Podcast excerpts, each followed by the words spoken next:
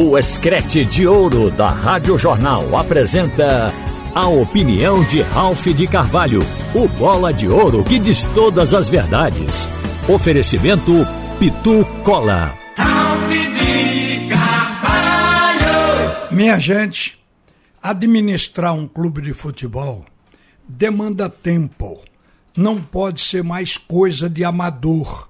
Por exemplo, o abnegado, o torcedor o conselheiro que quer, porque ama seu clube, ser presidente, mas não tem tempo para dedicar ao clube e vai acabar prejudicando. Foi o que nós vimos até agora, não só pela dívida monstruosa acumulada nos três grandes, como também a quantidade de jogadores que o futebol de Pernambuco perde todos os anos por algum erro de caráter administrativo.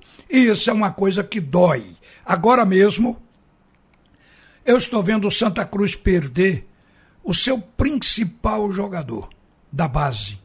A sua revelação da base, 17 anos de idade. Anthony entrou na justiça, pediu rescisão indireta, é aquela rescisão que parte do empregado e não do empregador. E o contrato dele iria até junho de 2024. Só que o clube, o Santa Cruz, se despreocupou. Ele tem contrato até 2024, esqueceu de pagar, de recolher fundo de garantia, de administrar a vida da base, assim como do clube de um modo geral. E o que foi que aconteceu? Ele, alegando salários atrasados e fundo de garantia, acabou conseguindo na justiça a sua liberação. E ele ainda pediu, porque o valor atrasado com ele, pediu aí o valor da causa em R$ 65.363,66. Isso aqui é um pingo d'água no oceano em clube de futebol, gente. Considerando que isso aqui é o acúmulo do descaso administrativo que levou o jogador a ter esse dinheiro. Mas o jogador da base ganha pouquinho. Então, gente, isso é uma coisa que prejudica. E isso tem acontecido com muita frequência. Agora, o distrato do Anthony, do Santa Cruz, foi publicado ontem no BID da CBF. Então o jogador realmente está liberado. Interessante que o Atlético Mineiro tinha mostrado interesse nele e fez uma proposta ao Santa Cruz no mês de março passado. O Santa não quis negociar. E no que deu agora? Ficou de graça, perdeu o jogador. O atleta vai seguramente para lá, para o Atlético Mineiro. Não se disse para onde ele vai. Mas como o Atlético Mineiro foi quem mostrou interesse, provavelmente agora o Atlético até valorize mais o atleta, melhorando a situação salarial dele. Isso é uma coisa que a gente está vendo que com a SAF isso não vai acontecer mais. Porque quem entra numa sociedade anônima de futebol e compra do clube essa parte de futebol chamada de SAF, vai para ganhar dinheiro para administrar e não para perder. Os antigos dirigentes de futebol, eles queriam administrar o clube por, por as razões que eu citei aqui, às vezes por amor ao clube e às vezes até por vaidade pessoal de ser presidente de um clube, porque isso dá autoridade, valor, ele está à frente, evidentemente, de um clube de massa.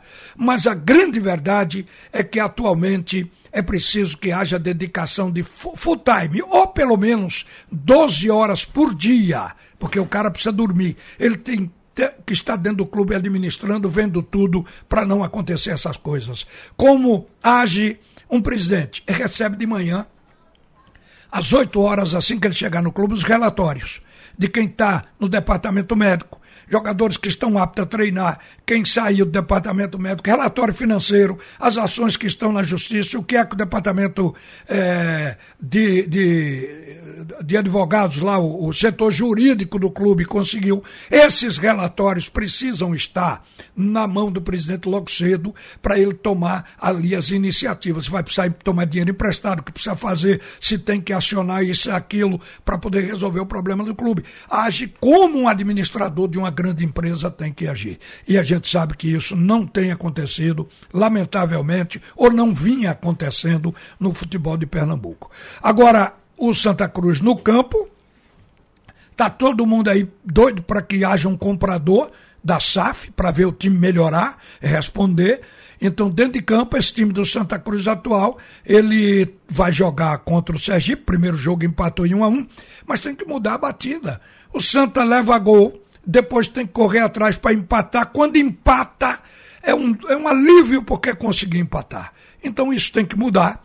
O Martelotti tem que completar o time. O time que jogou contra o Sergipe, ele deve ser modificado. Ele foi com Jefferson, Ratinho, Luan Bueno, alemão do Dumandai. Eu acho que o Ítalo vai acabar assumindo aí no lugar, lugar do Dumandai.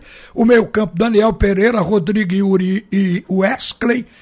Creio que Gilberto tem espaço nesse meio campo para melhorar.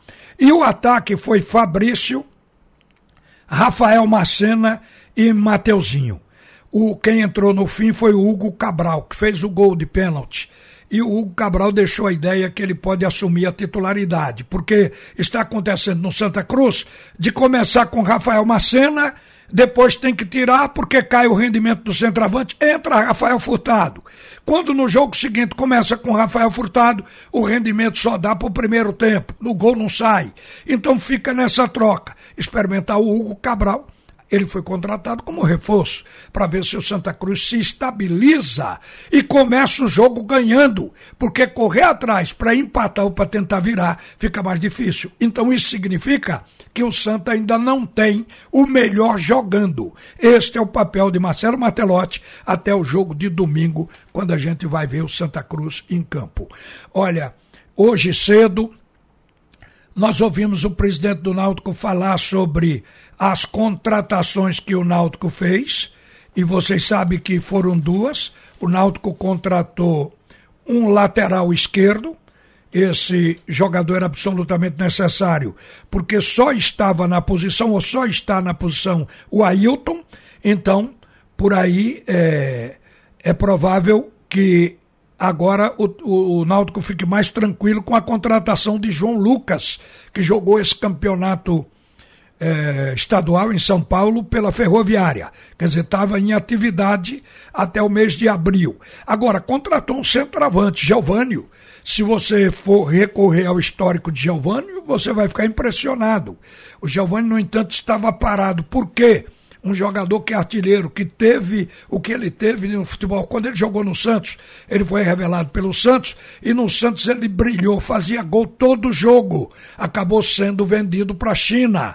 Mas depois que voltou para o Brasil, voltou da China em 2017, o Geovânio não conseguiu brilhar. Foi para o Flamengo, o Flamengo abriu mão, foi emprestado, ele foi para o Atlético Mineiro, também foi para a reserva, depois foi para o Atlético do Paraná, acabou na reserva e foi, por último, jogou o ano passado na Chapecoense e também marcou a reserva. Jogou apenas 11 partidas, 11 partidas em 41.